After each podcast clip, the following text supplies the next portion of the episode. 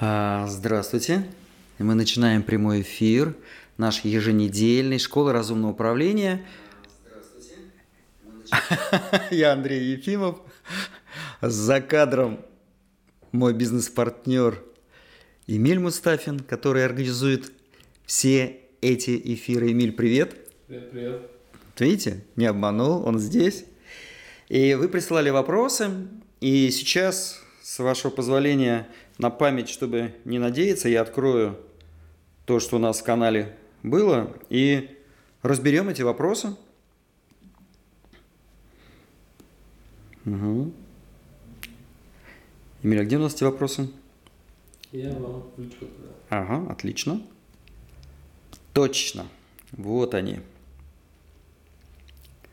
Итак, итак, у нас был небольшой перерыв с вами – но мы не расставались с теми, кто хотел разобраться в некоторых моментах управления, а в частности в организационной стратегии, как собирать стратегию, как ее разрабатывать. У нас был небольшой марафон на четыре встречи, в котором мы с предпринимателем, с настоящим предпринимателем Антоном Горным разбирали, помогали ему составить организационную стратегию на 2023 год – мы там говорили в том числе, что в сегодняшнее время перемен, возможно, на год собирать стратегию, разрабатывать планы действий а, немножко самонадеянно.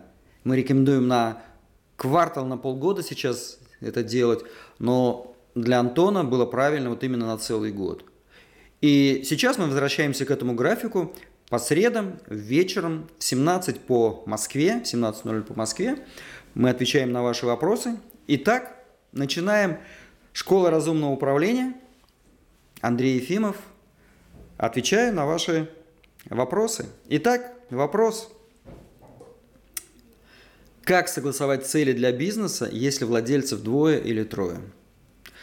А, я даже знаю, откуда этот пришел вопрос. Мы сейчас э, будем помогать одной компании, где несколько владельцев – состыковать, согласовать цели. Это очень важный момент. А, и еще раз, а, все наши рекомендации подходят на 100% для малого бизнеса, для микробизнеса, для малого бизнеса, который переходит в размер среднего.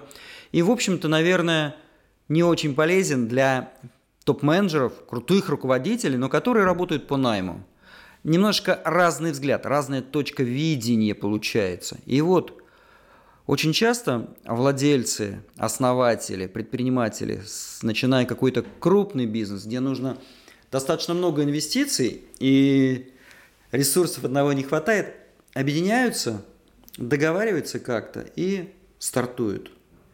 И практика показывает, что пока идет этап стартап, этап первый, когда еще нет доходов, когда нужно все настроить, наладить, и огромный энтузиазм в отношении вот этой идеи, реализации идеи, конфликтов практически не бывает.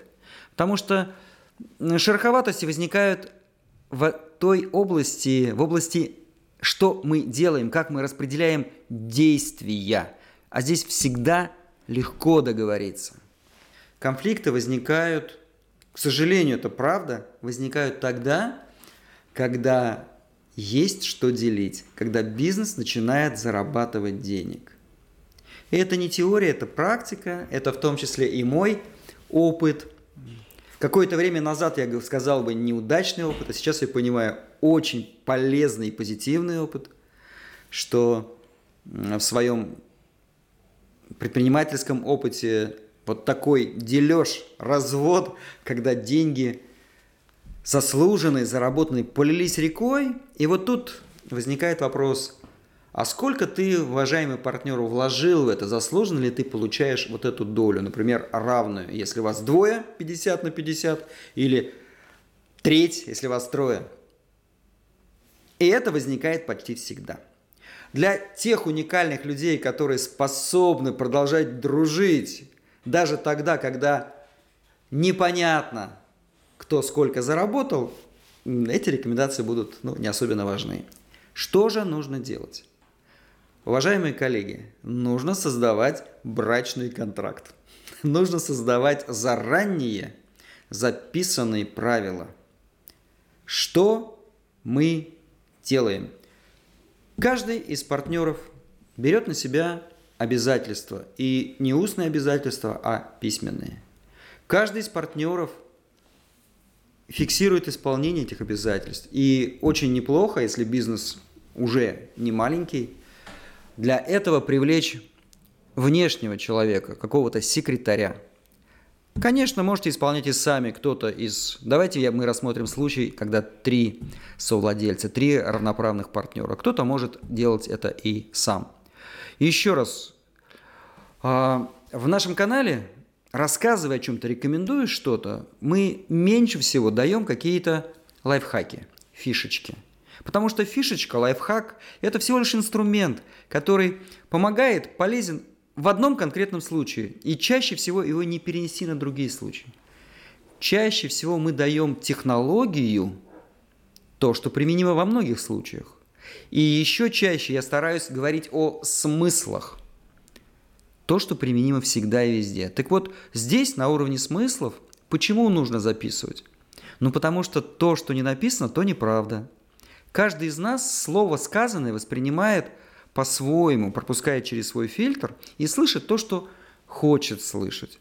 На тренингах я часто предлагаю, когда мы эту тему разбираем, часто предлагаю участникам, ну вот сидит 20 человек, нарисовать, например, собаку. И вы знаете, 20 разных рисунков. Смотрите, очень простая вещь, простой объект. И 20 человек понимают его по-разному – Потому что то, как они понимают, то они излагают на бумаге. Итак, то, что не написано, неправда, поэтому надо записывать. Что нужно записывать партнеру? Первое, что я рекомендовал бы записывать, это правильное представление о том, к какой цели вы идете. То, что мы говорим, воспринимается другими так, как они хотят, поэтому надо написать Первый шаг – нужно сесть втроем. Я повторюсь, я сейчас рассматриваю кейс на троих. Сесть втроем и отдельно друг от друга написать то видение будущего бизнеса, ту идеальную картину, которую вы хотите достигнуть. И здесь, я думаю, а, давайте мы немножечко сделаем такой обмен с превышением. Мы разместим картинку пирамиды планирования, где верхний уровень – это финансовые показатели, следующий уровень – это показатели целевая аудитория, рынки и продукты, на которых вы хотите заработать свои деньги. Следующий уровень – это уровень действий, а что ты должен делать, чтобы заработать на этих продуктах эти деньги. И следующий уровень – какие ресурсы тебе нужны для того, чтобы ты мог действовать, и какая структура – организационная структура позволит тебе обеспечить эти действия. И, конечно, базовый, фундаментальный уровень – это уровень ваших ценностей, той корпоративной культуры, которую вы хотите создать в этом бизнесе. Так вот, нужно, чтобы каждый из партнеров описал это, то, как он видит. И желательно не спрашивая совета у партнера, не подглядывая. И вот эти три листочка, два, три листочка. Вот так собираются. И лучше с внешним модератором, с тем, кто для вас авторитетен, посмотреть, собрать общее, обязательно разобрать отличающиеся. Для того, чтобы вы собрали общую картину будущего, к которой вы будете идти. Повторюсь, потому что на раннем этапе сил много будет вложено, и будет очень обидно, когда через какое-то время вы понимаете, что я-то вообще хотел бы вести этот бизнес к другой цели, а время потрачено, а ресурсы вложены. Итак, это первый шаг. Второе. Совершенно точно после того, как вы согласовали картину будущего бизнеса, а, нужно понять, кто за что в вашей компании отвечает, какой функционал кто на себя берет, для того, чтобы правильно планировать действия и области ответственности. Это вторая обязательная история. Это уже можно делать вместе. Это не обязательно делать по отдельности и потом собирая вместе эту картину. Следующее, следующее, несомненно, это область структуры ресурсов.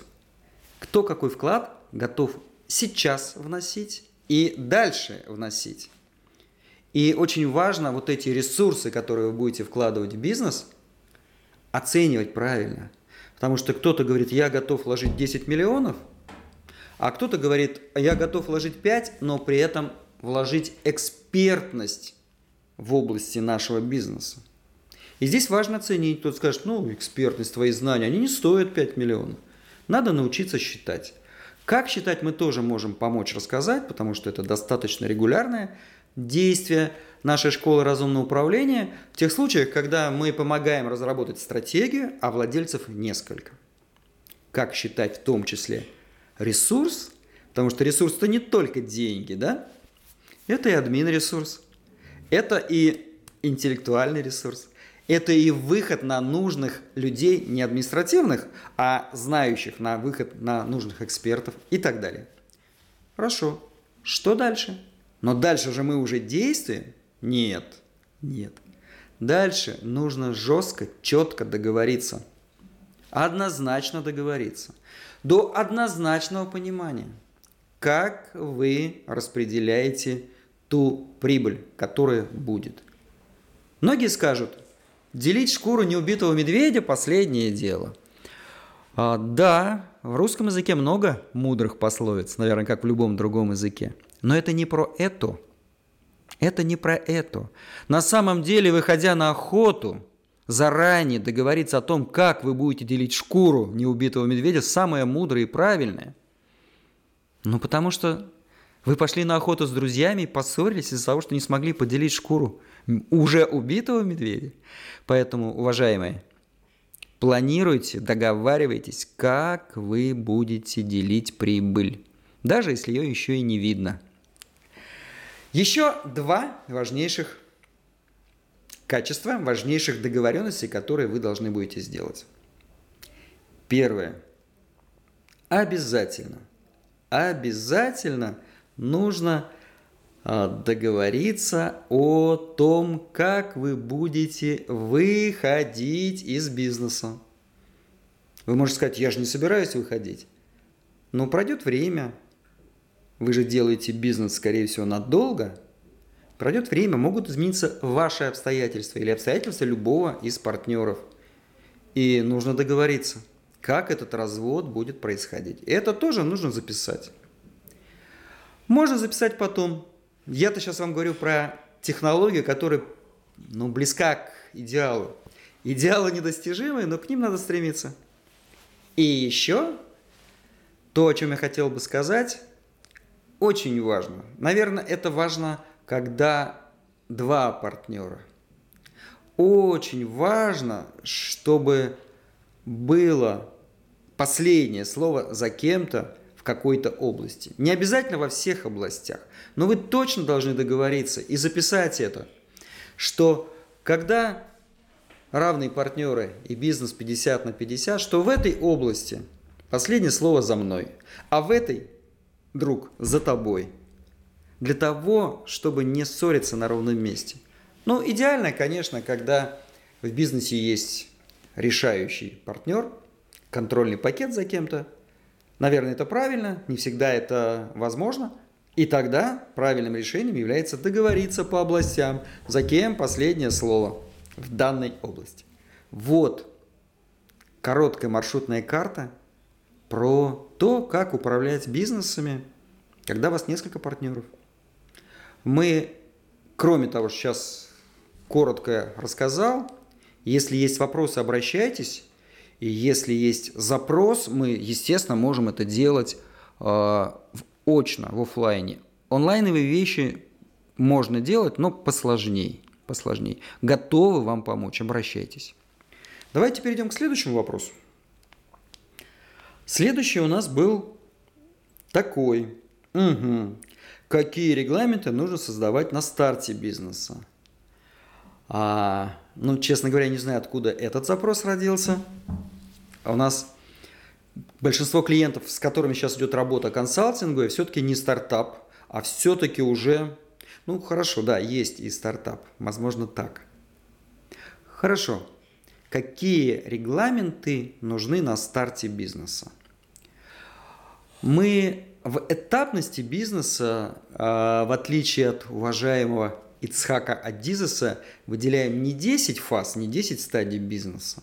Исходя из того, что все, что больше 3, 4, 5, очень трудно запоминается. А хотелось бы, чтобы предприниматель, особенно в малом бизнесе, оперировал тремя-четырьмя показателями, чтобы это было мгновенное, вот так, не в книжку, не в записную книжку посмотреть, а какой там по Адизесу восьмой этап развития? Это не самое главное. Мы оперируем четырьмя. И вот первый этап, этап старта веселого, такой фан такой, такой прикольно, побежали, поехали, давай, давай, давай. Вот на этом этапе писать инструкции, регламенты совсем не обязательно. Потому что не это главное на этом этапе. На этом этапе, скорее всего, вы делаете все сами, ошибаетесь, возможно. А возможно, вы зашли в новую для себя область, где вы просто не сможете написать регламенты. Нужно сначала набраться опыта и не ошибаться. Это абсолютно нормально. Вы же знаете, за одного битого двух небитых дают. Вот. Вторая стадия, когда у вас уже начинает получаться, когда вы точно понимаете, что вы уже один основатель или двое-трое не справитесь, и вам нужно нанимать людей, а как нанять людей? Вы взяли и сказали, слушай, вот смотри, вот есть область закупок, да, снабжения, вот давай вот начинай тут делать. Ну, возможно, у кого-то это будет получаться, у кого-то может шикарно получаться. Но вот тут вам уже нужно смотреть. Этот сотрудник, а если он завтра уйдет, вы готовы снова все делать самостоятельно и снова находить человека, снова вручную его учить, передавать знания или не готовы? Вот на этой второй стадии, когда темп развития уже поменьше, когда уже хочется как можно больше, как можно больше передать, описать, есть тонкий момент. Мы сталкиваемся с, с нашим опытом и в других, а, ну давайте, партнерах, консультантах, компаниях, которые занимаются консалтингом, когда предприниматель, владелец большую часть внимания начинает направлять на упорядочение бизнеса и описывать процессы, описывать, описывать, и перестает уделять внимание продажам. И происходит очень неприятная история. Продажи падают, потому что пока без хозяина, без основателя продажи не идут, чаще всего тот, кто создал бизнес, является главным продвигателем, продавцом – продажи не идут, денег становится меньше. И вот это описание бизнеса, описание регламентов, инструкций, стандартов не завершается, бросается, и владелец снова всеми силами в зарабатывание. Так вот на этой второй стадии бизнеса, когда денег еще маловато, описывать нужно только самые ключевые, ключевые области – Давайте сейчас посмотрим вот здесь две вещи. Что такое ключевые области? Для разных бизнесов они разные. И второе, а что такое вот вторая стадия, если посмотреть на какой-то измеримый показатель? Из нашего опыта в разных отраслях бизнеса это разные показатели. Первое, вы должны совершенно точно, точно, стабильно работать выше точки безубыточности уже. Вы уже должны зарабатывать деньги – и вы уже должны накапливать резервы на всякий случай, что называется. Как раз на тот случай, когда вы уменьшите свое внимание на продажи, и продажи могут немножко просесть. У вас должно хватить денег на то, чтобы компания существовала и продолжать настойчиво упорядочивать. Вот когда этого еще нет, это еще вторая стадия – ну и знаете, все же зависит от размера бизнеса. Если у вас пятеро, то вполне возможно вы накопили в резервный фонд, а маржинальность высокая, вы накопили в резервный фонд много денег. Сколько много? Ну, столько, чтобы продавая в два раза меньше, чем обычно, вы 3-4 месяца выживете и на этом уровне дохода. Выживете, это что значит? Сможете платить зарплату сотрудникам, оплачивать основные стандартные, фиксированные, постоянные затраты, ну что-то типа окладных частей, аренда офиса, обязательные платежи. И вот это показатель, да, если мы говорим про измеримый оцифрованный показатель. А, и какие ключевые области нужно описывать. Все зависит от фокуса вашей компании, на чем вы строите свой бизнес. Существует несколько главных моментов в стартапе, на чем предприниматель строит свой бизнес – он может, их три. Он может строить бизнес на доставшемся его ресурсе. Например, в старой сказке Перо про Шарля Перо, про кота в сапогах, старшему сыну наследство осталась мельница. Ресурс, который, скорее всего, он будет использовать в будущей своей жизни. Он будет мельником. И вот для него важнее всего, скорее всего, описывать процессы, которые связаны с управлением этой мельницы. Потому что если ее не будет, или управление будет каким-то плохим, ну, заболел сам хозяин этого бизнеса, то и бизнеса не будет. Согласны? Это может быть административный ресурс. Тогда нужно фиксировать, а как вы с этим административным ресурсом, с этим важным человеком в администрации, как вы с ним общаетесь, на каких правилах. Понятна сама идея? Мы описываем на второй, если уже готовы описывать что-то, берем только самое ключевое, на чем строится ваш бизнес. Ваш бизнес. Вторая, второй элемент, на котором может быть построен бизнес, это на шикарной идее, на шикарном продукте. Я лучше всего умею печь пирожки, на этом и строю свой бизнес. И вот именно вот это и нужно описывать. Потому что если вдруг у вас идет пробуксовка, вы приболели, чтобы это не рухнуло чтобы без вас можно было продолжать.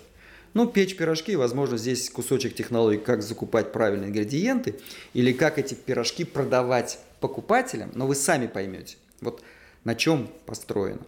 И третий элемент, на чем может быть построен бизнес, это, несомненно, на понятной для вас целевой аудитории, потребность которой не удовлетворена, а вы можете и умеете это сделать.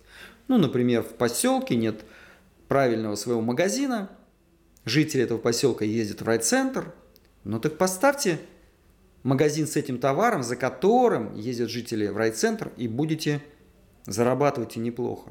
Это означает, что вот это и вы должны в первую очередь писать. Еще раз, мы описываем то, на, что, на чем построен ваш бизнес, или описываем ту компетенцию, которой вы совершенно ничего не понимаете, но она как раз помогает делать ваш бизнес. И не больше. И только тогда, когда вы ходите, вы выходите в третью фазу вашего бизнеса, когда уровень доходов процентов на 20, на 30 выше, ваш, выше, чем ваша точка безубыточности, и резервы накоплены, вы можете вздохнуть и сказать, а теперь я сделаю так, чтобы мой бизнес был в течение понятного времени, 3, 4, 6 месяцев, описан полностью. И вы усиливаете, допиливаете, дописываете до совершенства ту область, на которой строится ваш бизнес, инструкции, регламенты, эталоны, чек-листы. И, конечно же, начинаете описывать в регламенты. Под словом регламент мы здесь говорим, ну, подразумеваем любого рода локально-нормативные акты, неважно, как они называются, которые сотрудникам помогают делать свою работу, получать результат, и который вас, как владельца, страхует от того, что сотрудник заболел, уволился, переехал в другой город, и у вас в этой области дыра. Оказывается, только он умел это делать. Описываем. И смотрите, здесь ведь тоже описание не самоцель. Если вы, как владелец бизнеса, хотите стать не управляющим директором этого бизнеса, а управляющим владельцем этого бизнеса, тогда вы это делаете. И очень важно, чтобы вы будущему управляющему директору, будущему управляющему передали все, весь полный пакет этих самых регламентов, помогающие ему управлять бизнесом, создавать продукт, зарабатывать для вас деньги. Если вы это не сделали, не передали полный комплект, то здесь как повезет вам. Если вы готовы быть в такой роли, то ли повезет, то ли не повезет, ну, пожалуйста. Наша школа разумного управления имеет другой подход. Мы считаем, что в бизнесе и так много неясного, много хаотичности. Рынок меняется, правила на рынке меняются. Ну, посмотрите на последние, на крайние 2-3 года. То засуха, то град с камнями. Поэтому и так достаточно неопределенности. Сделайте четким, твердым, определенным то, что во вашей, во вашей власти. Фиксируйте, опишите ваш бизнес полностью и передайте тому сотруднику, на которого вы готовы сделать ставку, чтобы он стал управляющим. Если вы этого не хотите, продолжайте. Смотрите, вы, наверное, чувствуете, что здесь нет никакой отрицательной коннотации. Я не говорю, что это плохо. Да классно, когда владельцу бизнеса до сих пор интересно в него играть. Ездить между торговыми точками, пушить сотрудников, учить, лечить, самому добиваться максимальных скидок от поставщиков и так далее. Играйте. Я сейчас говорю для тех, кто, в общем-то, хочет играть в игру большего масштаба. Хочет работать владельцем, а не директором. Но смотрите, а, если не очень понятно, о чем я говорю, пишите. Мы специализируемся на этом. Мы помогаем предпринимателю, владельцу бизнеса, который хотел бы выйти из рутины, из этой операционки постоянной, перейти в состояние владельца бизнеса, но мы уточняем, управляющего владельца, не того, кто лежит на Мальдивах и греет на солнышке пузо и не знает, что там происходит. Нет. Опять же, не потому, что это невозможно, а потому, что это рискованно. Мы сторонники определенностей в бизнесе, потому что, повторюсь, во внешнем мире, с которым взаимодействует ваш бизнес, и так много неопределенностей, на которые вы, к сожалению, никогда не повлияете. Так вот, мы говорим про управляющих владельцев. Вот именно для них правильно и полезно, чтобы бизнес был описан, и управляющий, которого поставили на бизнес, управляющий директор, был абсолютно свободен, с одной стороны, в тех областях, в которых вы договорились, и абсолютно подконтролен в тех, которые остаются за вами.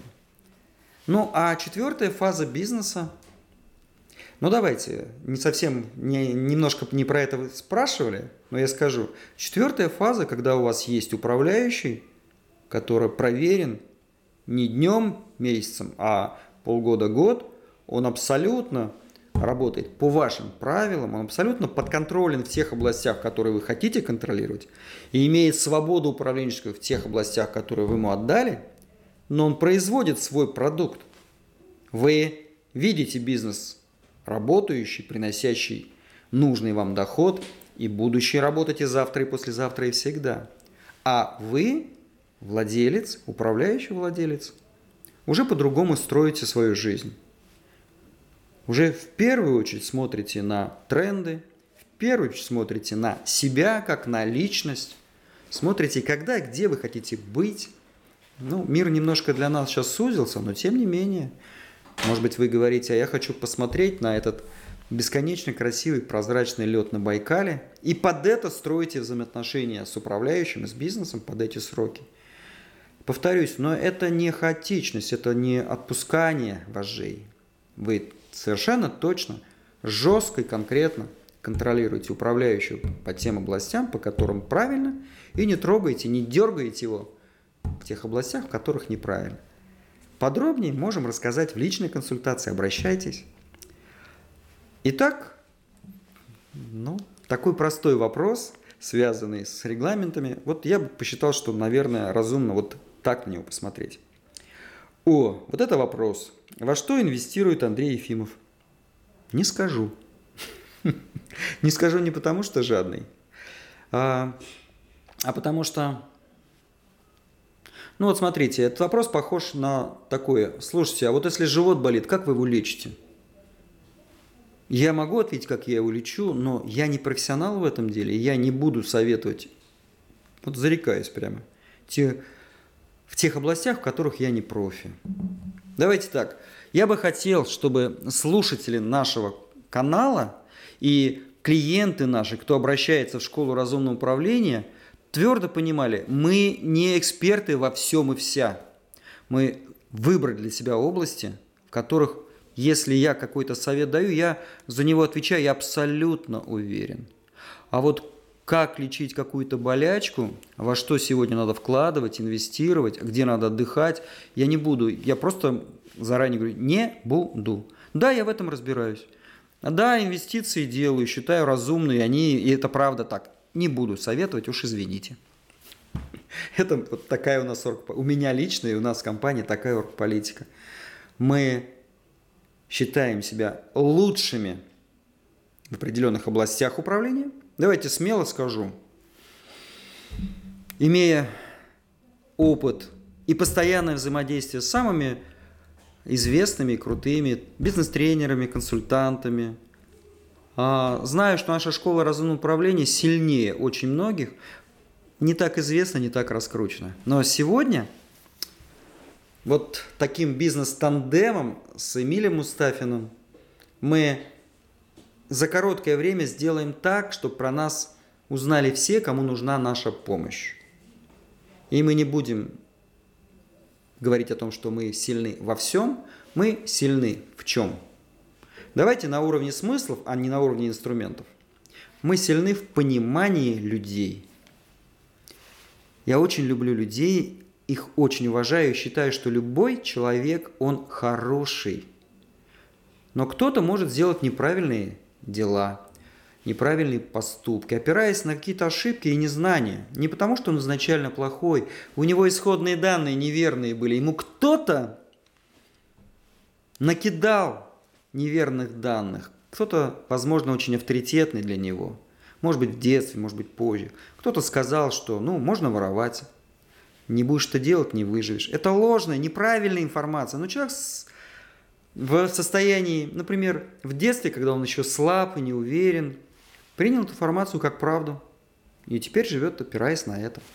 Так вот, мы уверены, что все люди хорошие, и кто хочет, чтобы мы помогли, поможем. То есть понимаем людей, что из этого следует уже на уровне технологий и инструментов. Конечно, мы умеем нанимать. У нас есть, по сути, коробочный продукт. Система безошибочного найма. Есть в трех вариантах. Я не буду называть цифры, сколько это стоит, но в трех вариантах. Вариант самый простой, самый доступный. Видеоуроки.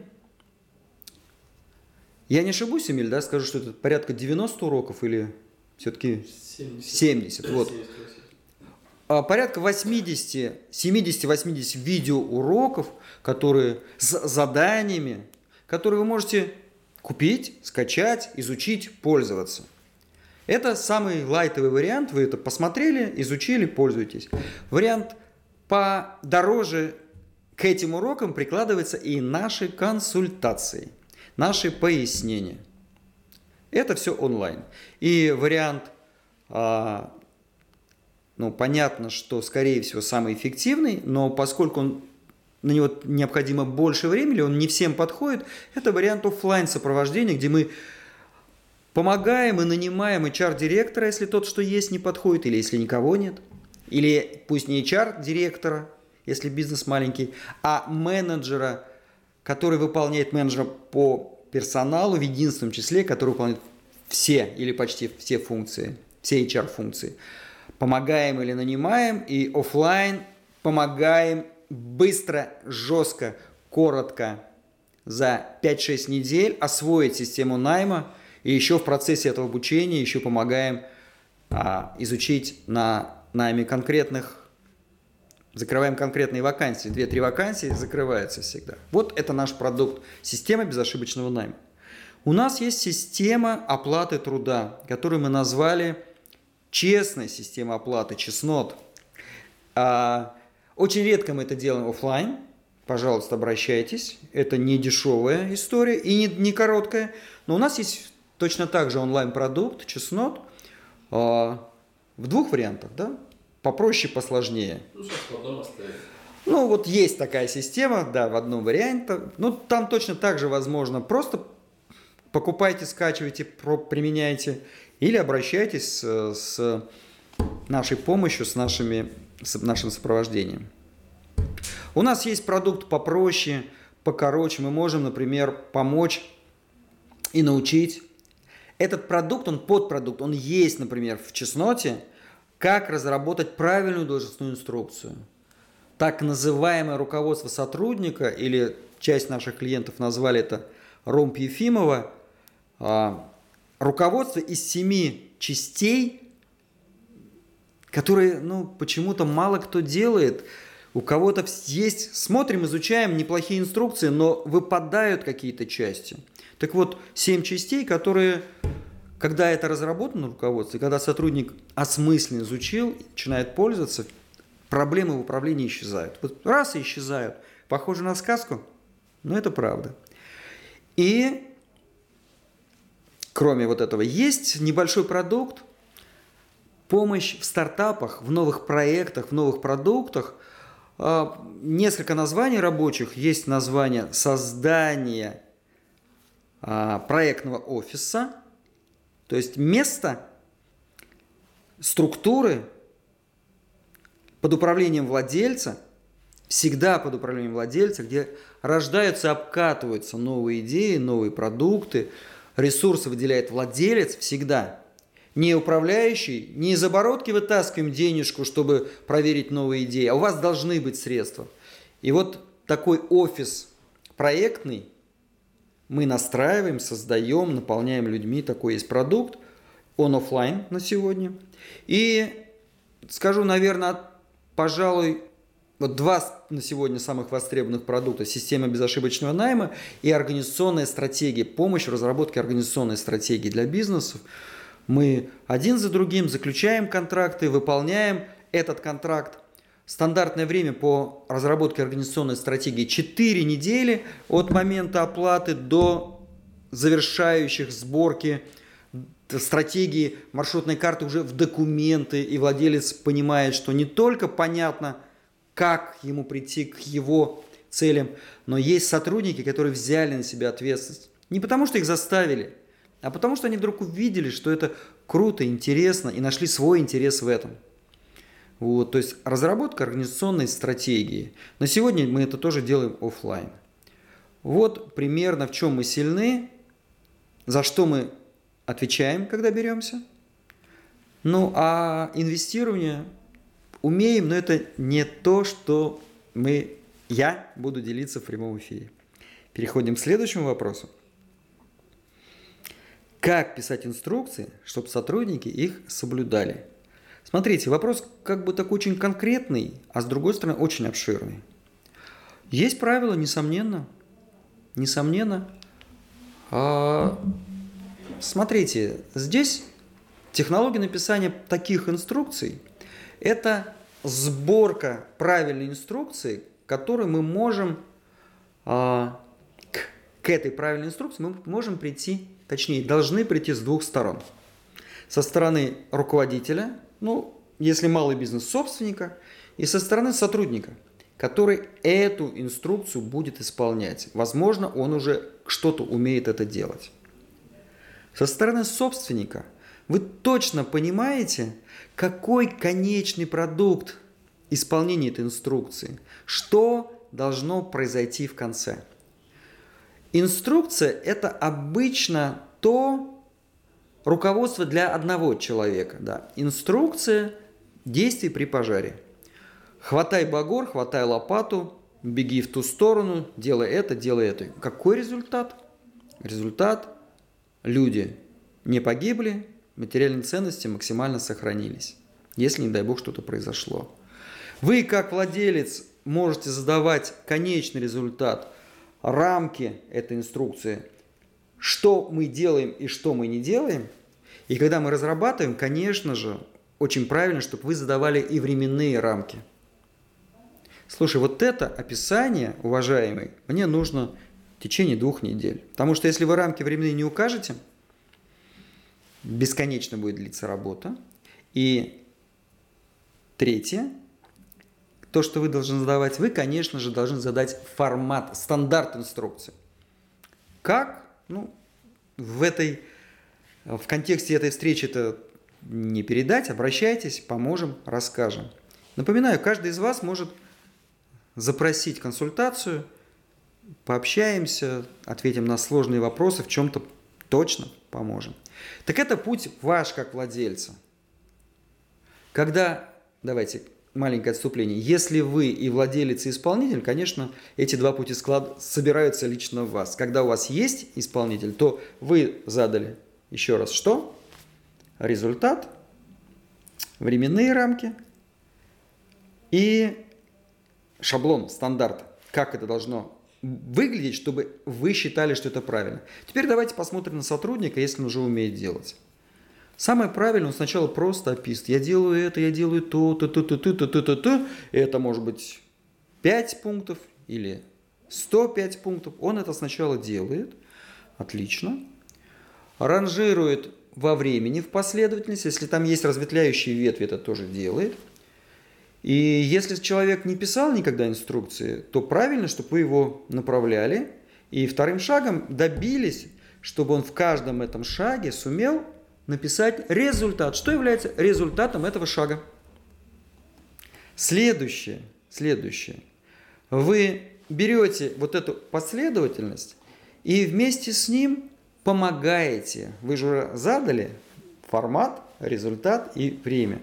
Добиваетесь, чтобы он точно описал и где-то поменял, наверное, последовательность, где-то добавил, чтобы вот эта последовательность пришла к тому результату, который вы хотите. Потому что часто получается, сотрудник описал последовательность действий, а она непонятно к чему ведет.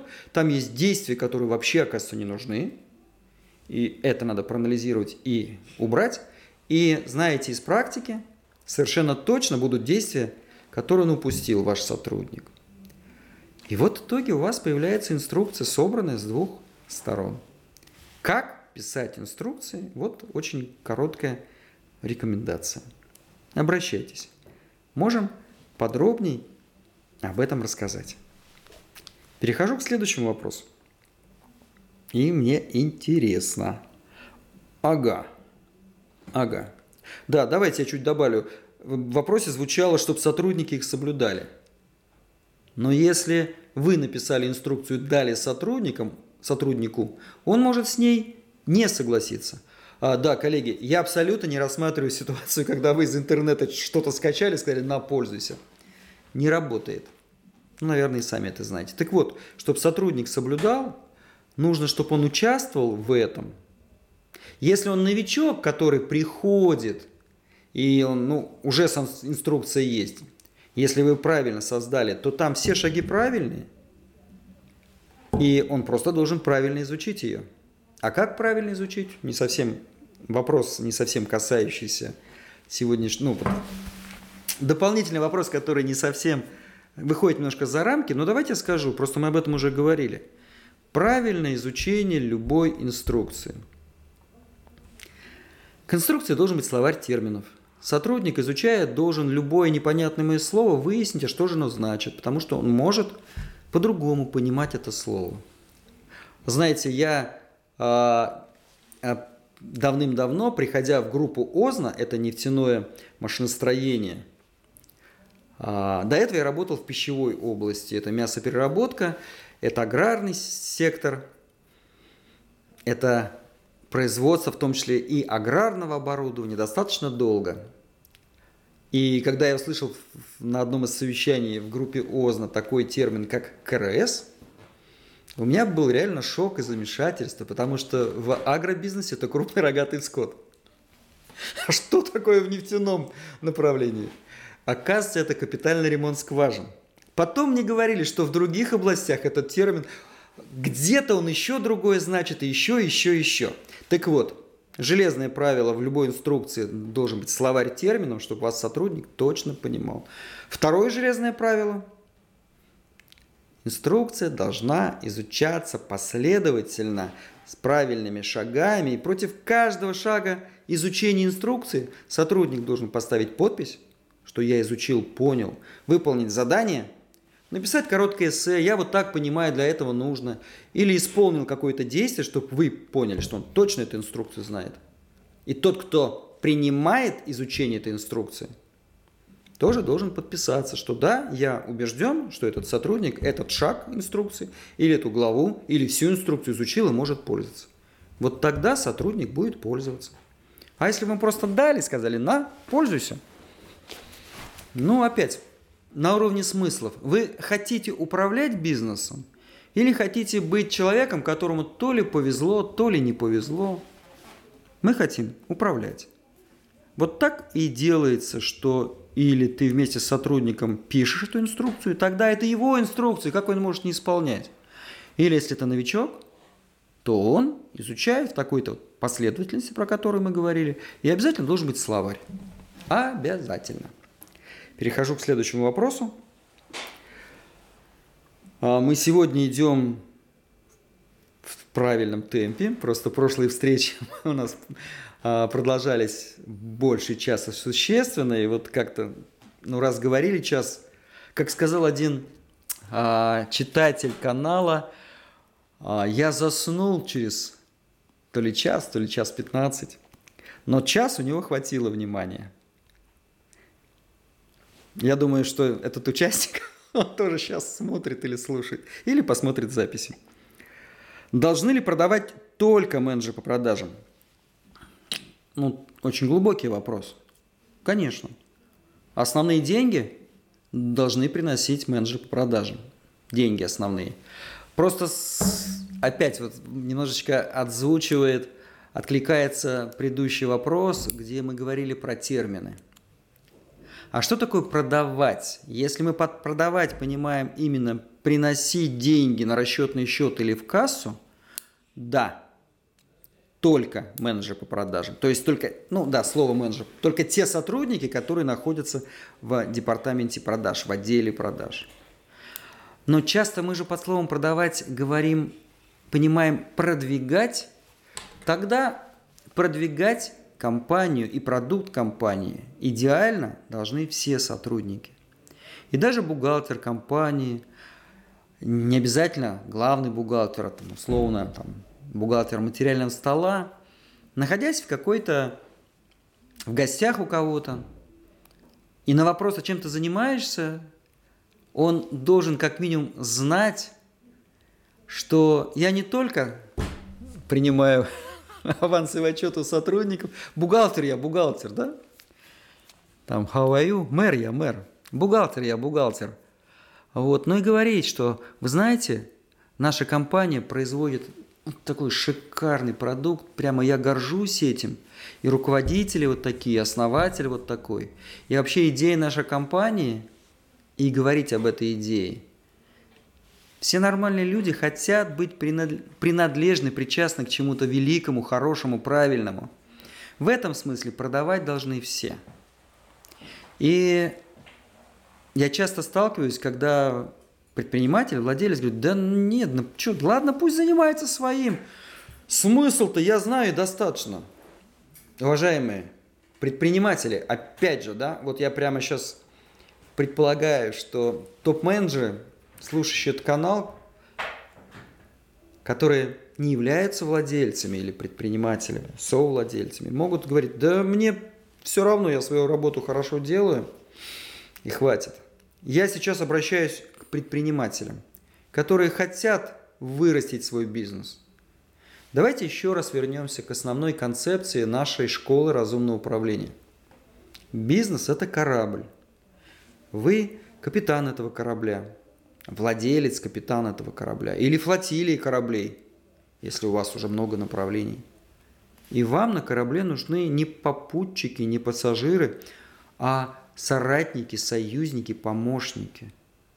И, конечно, любой сотрудник должен понимать предназначение компании, миссию компании, да?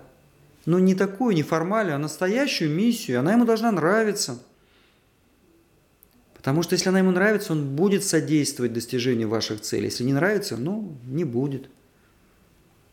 И должен знать идеальные картины, к чему вы стремитесь в этот квартал, в это полугодие, в этот год. Что он от этого получает? Обмен, честный обмен. Что он от этого получает? Каких он целей достигнет? Почему он с вами работает? Не просто за деньги, а еще что-то. И тогда он в любом месте, на любой вопрос будет защищать свою компанию. Говорит, так, неправда, не так, у нас на самом деле вот как происходит. И будет продвигать свою компанию тот продукт. Примерно так. Примерно так. Опять же, про то, что, что вкладывал этот термин тот, кто этот вопрос задавал. Термин продавать. Хо! Что лучше, кнут или пряник?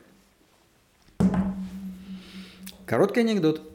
Молодой менеджер пишет в дневнике. Изучил теорию кнута и пряника. Попробовал. Пряником бить неудобно.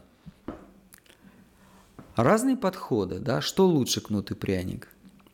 Во-первых, что лучше, зависит от того, кто вы. Как вы считаете, какие инструменты мотивация избегания, да, ой, я вот должен это сделать, иначе меня накажут, кнут. Или мотивация достижения. Слушай, я это буду делать, потому что я смогу здесь узнать больше, больше заработать, карьеру сделать, другим помочь и так далее.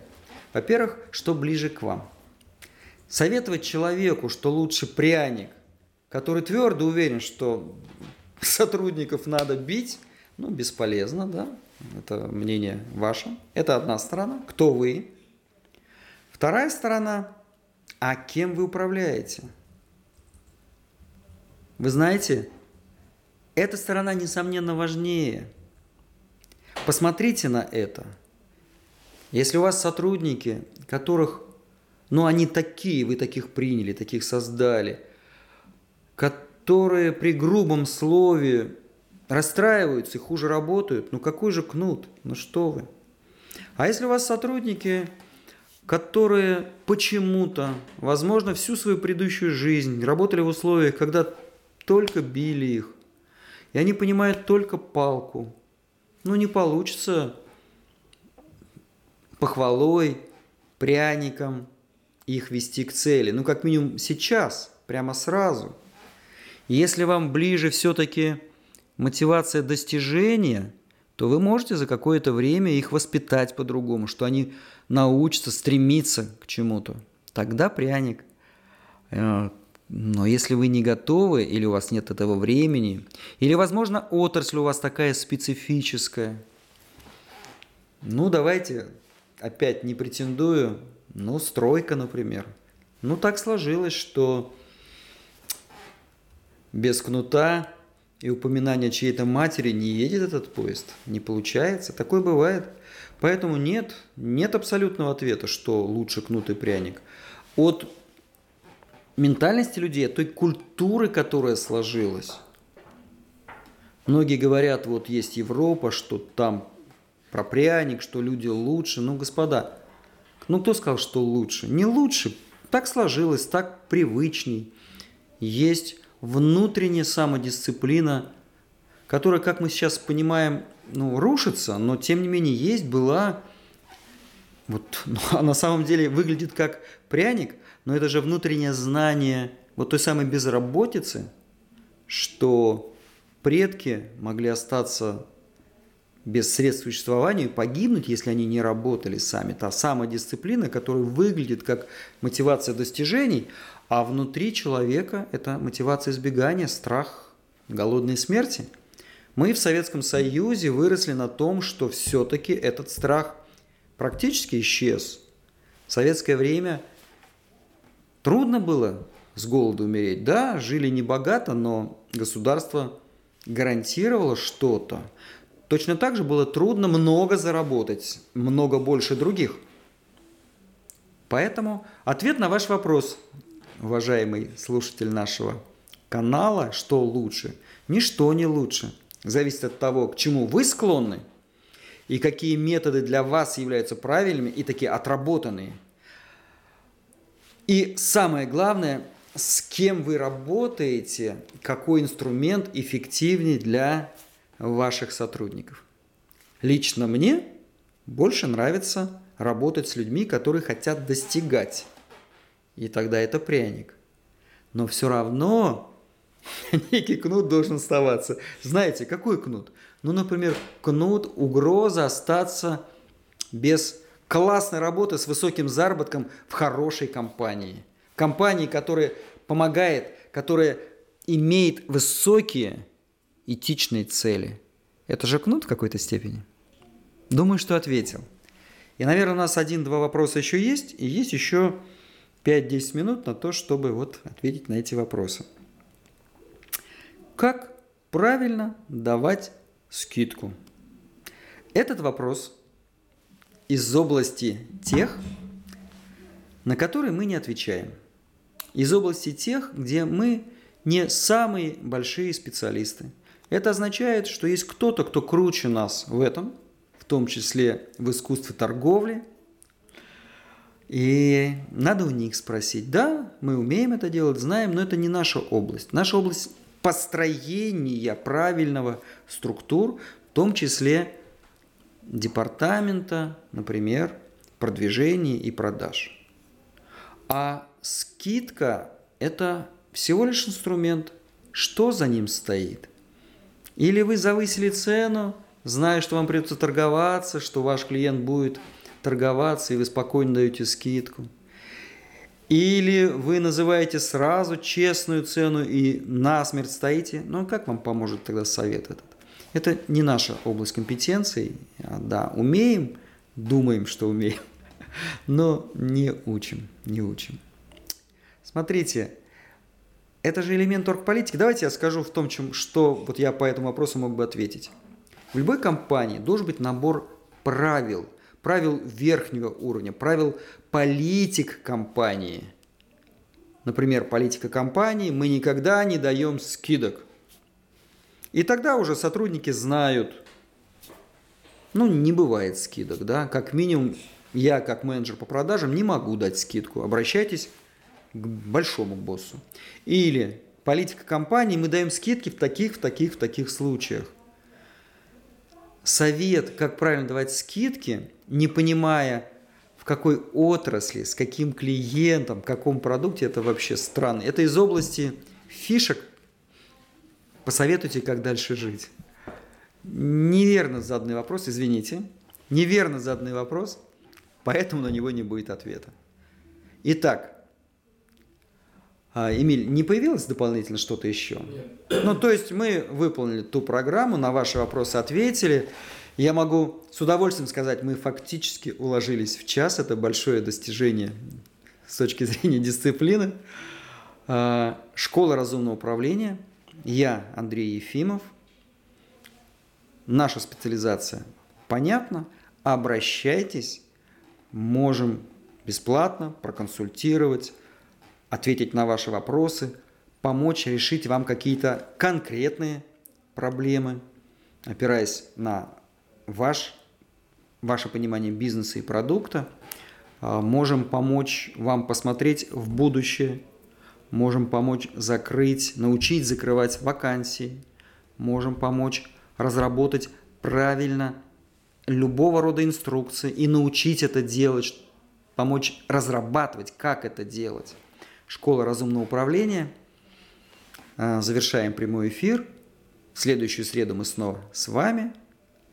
Желаем вам огромного процветания. Предприниматели – главные люди на этой земле.